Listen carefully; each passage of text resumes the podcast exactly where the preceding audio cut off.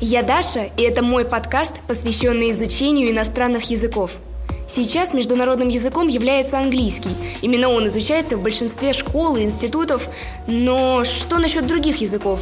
Есть ли смысл изучать менее популярные? Безусловно, стоит попробовать. И причин на то довольно много. Несмотря на его распространенность, не во всех точках нашего мира английский язык будет привычным для окружающих. Используя родной местный диалект, вы будете иметь возможность донести свою мысль намного четче, нежели на английском. Язык позволяет проникнуться культурой, историей страны. К тому же изучение иностранных языков положительно влияет на память. Поверьте, выучив 100 терминов, например, испанском языке, вы заметите, что запоминать материал на родном намного-намного проще. Если же вы собираетесь посвятить свою профессиональную деятельность языкам, то станете более ценным специалистом при углубленном знании китайского или французского языка.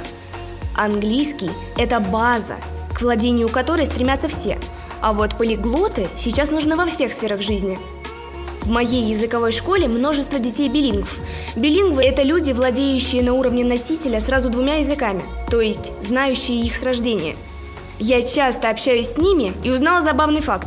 Они думают на языке той страны, в которой находятся. Вы можете представить себе подобное?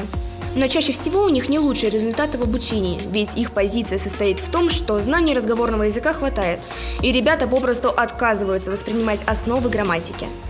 Есть люди, изучившие иностранный язык, но владеющие им намного лучше, чем билингвы. Именно поэтому, именно потому так важны эксперты с приобретенным высоким уровнем иностранного языка.